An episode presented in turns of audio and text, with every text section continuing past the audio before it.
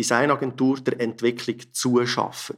Und nicht, dass sie irgendetwas machen, was vielleicht mega cool ist, aber wir eigentlich gar nicht können brauchen zu diesem Moment.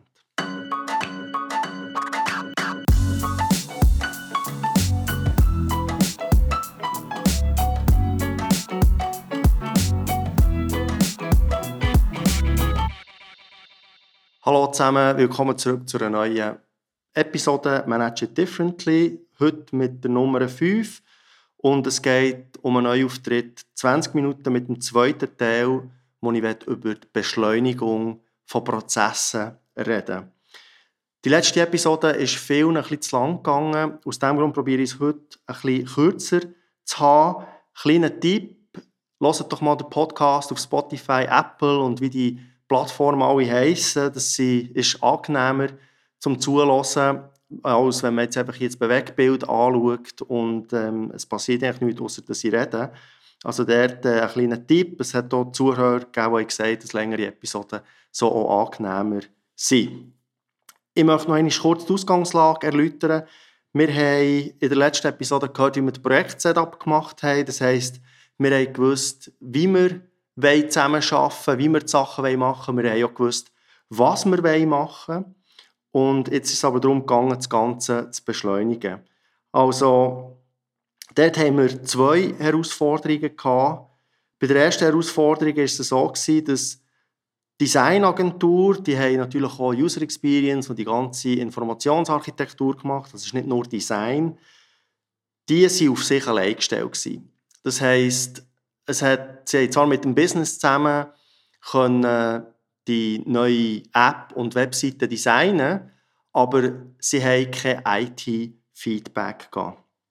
Und meine Erfahrung zeigt, dass die Designs in InVision oder Figma oder wie die Tools alle heissen, die sind sehr geduldig. Äh, man kann dort extrem viel machen, aber die Realität zeigt in der Regel ein anderes Bild. Also ich habe in verschiedenen Projekten schon erlebt, dass Designagentur etwas super Cooles designt hat und sobald nachher jemand von der IT ist dazugekommen, hat man eigentlich den ganzen Entwurf müssen in die Köder schmeißen, weil es einfach nicht realisierbar war oder mit einem massiv hohen Aufwand und das ist in der Regel auch nicht zielführend.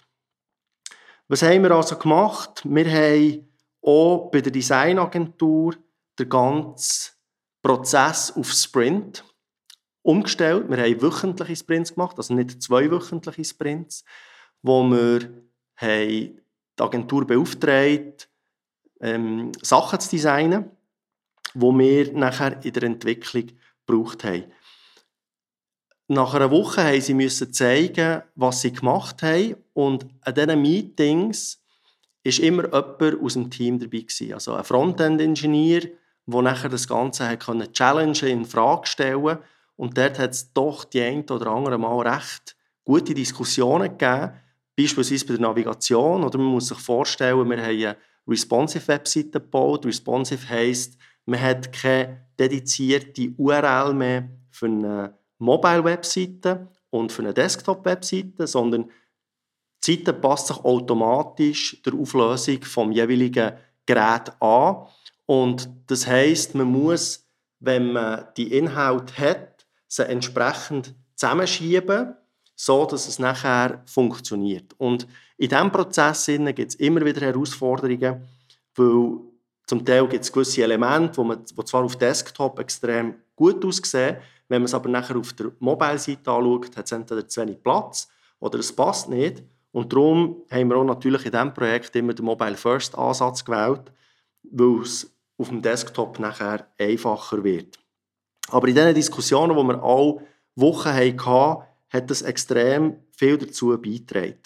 Das heisst, die Designagentur hat direkt Feedback bekommen aus der Entwicklung, hat das nachher in der Folgewoche können weiter bearbeiten und abschließen. Das Business war schon an diesen Meetings dabei, sodass wir auch können Entscheidungen fällen können, ob etwas gut ist oder nicht gut ist.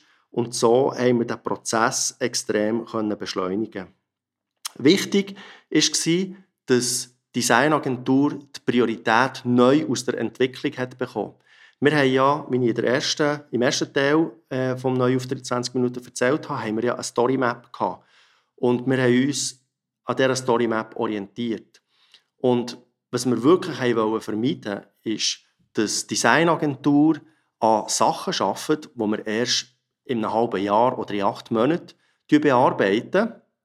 Und das heisst, bis dann hat sich die Welt ein paar Mal gekehrt und ähm, dann hätten wir vielleicht sogar Sachen gemacht, die dann wären unbrauchbar gewesen. Aus diesem Grund ist es wichtig, dass die ganze Prioritätenlinie aligniert ist, so dass eigentlich die Designagentur der Entwicklung zuschafft. Und nicht, dass sie irgendetwas machen, was vielleicht mega cool ist, aber wir eigentlich gar nicht können brauchen zu diesem Moment. Die zweite Herausforderung, die wir hatten, ist der Aufbau des Product Backlog. Wir hatten ein Team, wir wollten entwickeln, wir wollten Gas geben. Und das Problem, das wir dort hatten, ist, dass wir beim Schreiben von diesen Stories sind wir auf der Flughöhe Product Management waren. Und die Entwickler waren sich nicht gewöhnt, selber in ein Solution Design hineinzugehen. Also wir haben wöchentliche Refinement Meeting gehabt. Das ist ein Meeting im Scrum Prozess. Das kann man wöchentlich haben. Das kann man selber entscheiden, wie man das äh, managen will. Wir haben das einmal pro Woche gehabt und da geht es eigentlich darum, dass das Business ihre Stories präsentiert und nachher die Entwicklung die Lösung probiert skizzieren, wie das sie das Problem lösen wollen. Und aufgrund von, von der Herausforderung, dass wir wirklich einen hohen Zeitdruck hatten und nicht haben viel Zeit investieren in ein Refinement, haben wir eine andere Lösung finden, wie wir einen höheren Gütegrad in diesen Stories bekommen, sodass die Entwicklung schneller kann ihre Lösungen diskutieren und schätzen äh, wichtig ist auch die Aufwandschätzung, dass wir wissen, wie groß ist eigentlich so eine Story.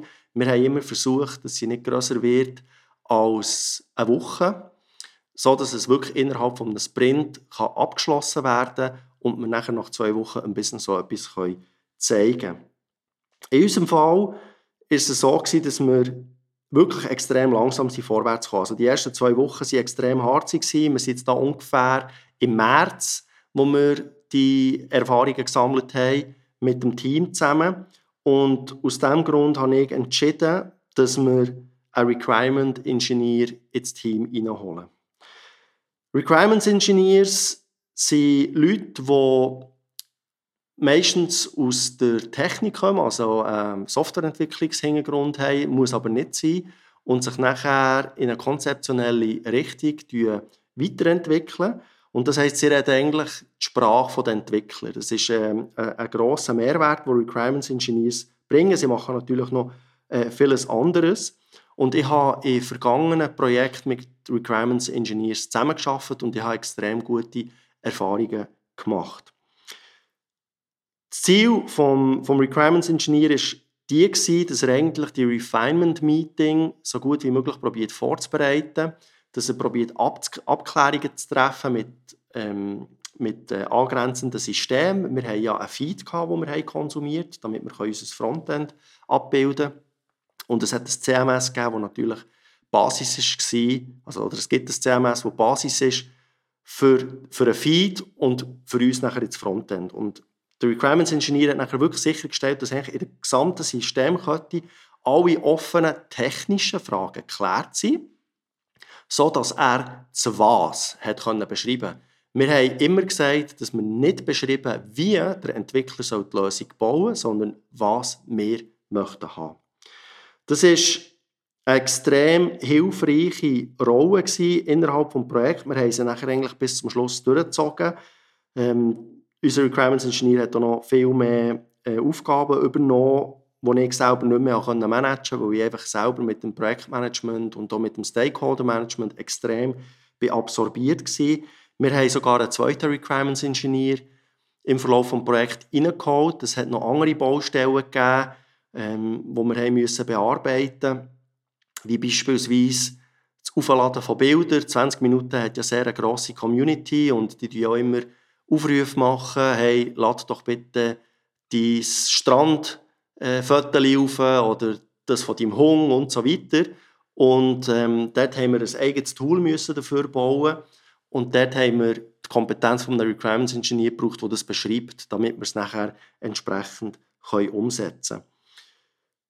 Das hat der Prozess extrem beschleunigt. Also wir haben unsere Refinements, die jede Woche zwei, Wochen, zwei Stunden sind gegangen, haben wir wirklich darauf fokussieren, welche Storys sind ready. Das war der erste Teil des Refinement, den wir gemacht haben. Und der zweite Teil, nachher das Team dazu geholt, wo wir nachher über die technische Lösung diskutiert haben, sie geschätzt haben und nachher eigentlich sie bereit waren, für die ins Backlog zu tun, für die folgenden Sprints. Was waren die Learnings von diesen zwei Herausforderungen für mich? Also erstens, es bringt nichts, wenn Designagentur ohne IT-Feedback etwas produziert.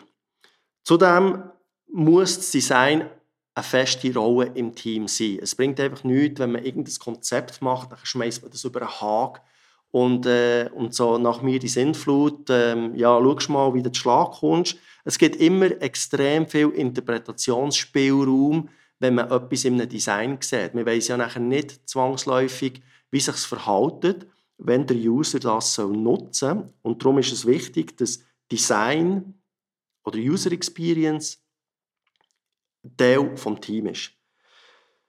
So haben wir erstens einen schnellen Feedback-Loop und äh, zweitens kann man wirklich den Aufwand reduzieren bei äh, UX-Konzepten, die einfach nicht funktionieren, im Sinne von äh, einer technischen Umsetzung, die sind extrem aufwendig und so weiter und so fort. Dann das zweite Learning ist, dass der Einsatz von einem Requirements Engineer nicht unterschätzt werden Ich habe wirklich extrem gute Erfahrungen gemacht, wie ich vorher gesagt habe. Und auch wenn jetzt das nicht eine klassische Rolle im Scrum inne ist, finde ich es eine extrem gute Ergänzung in ein Team inne. Weil was von mir aus gesehen sehr viele Firmen einfach vergessen, ist, sie führen Scrum ein und delegieren nachher die gesamte Verantwortung im Team und sagen, ja, das Team soll das lösen, das Team löst das schon, aber ich habe selten, wirklich selten in meiner Karriere erlebt, dass ein Team so eine hohe Maturität hat, damit sie die Probleme wirklich alle selbstständig lösen können. In der Regel hat man extrem durchmischte Maturität innerhalb des Teams. Man Entschuldigung, man hat Juniors, man hat Professionals, man hat Seniors und dass ein Junior gut von Anfang an weiss, wie das er an ein Problem so hergehen und das lösen, das wage ich zu bezweifeln, dass er das kann. Und aus diesem Grund ist es immer eine Überlegung wert, soll ich das Team mit weiteren Rollen ergänzen, die Leute mit dem auch befähigen, so dass sie in Zukunft eben die Probleme selbstständig lösen können. Und für mich ist der Requirements Engineer eine extrem gute Ergänzung zum Team. So, das wäre eigentlich schon die fünfte Episode gewesen. Ich hoffe, es ist das mal ein bisschen kürzer ausgefallen und äh, dass sich die, wo es nicht zu lang geht, sich da auch wiederfinden. Ich würde gerne in der nächsten Episode wieder über das Projekt reden und zwar reden wir das mal über die Evaluation von der Infrastruktur. Ihr müsst nicht Angst haben, ich werde nicht über Infrastruktur selber reden, weil ich selber keine Ahnung oder keine grosse Ahnung, um was es da geht und wie das funktioniert, sondern wie sind wir zum Entscheid gekommen, welche Infrastruktur möchten wir einsetzen. Und ich hoffe, dass ihr da auch wieder dabei seid. Ihr könnt wie immer den Podcast auf YouTube schauen und hören. Und ich bin auf allen bekannten Plattformen wie Spotify, Apple, Google und so weiter und so fort. Ich würde mich auf das nächste Mal freuen und wünsche euch ganz ein schönes Wochenende. Ciao zusammen.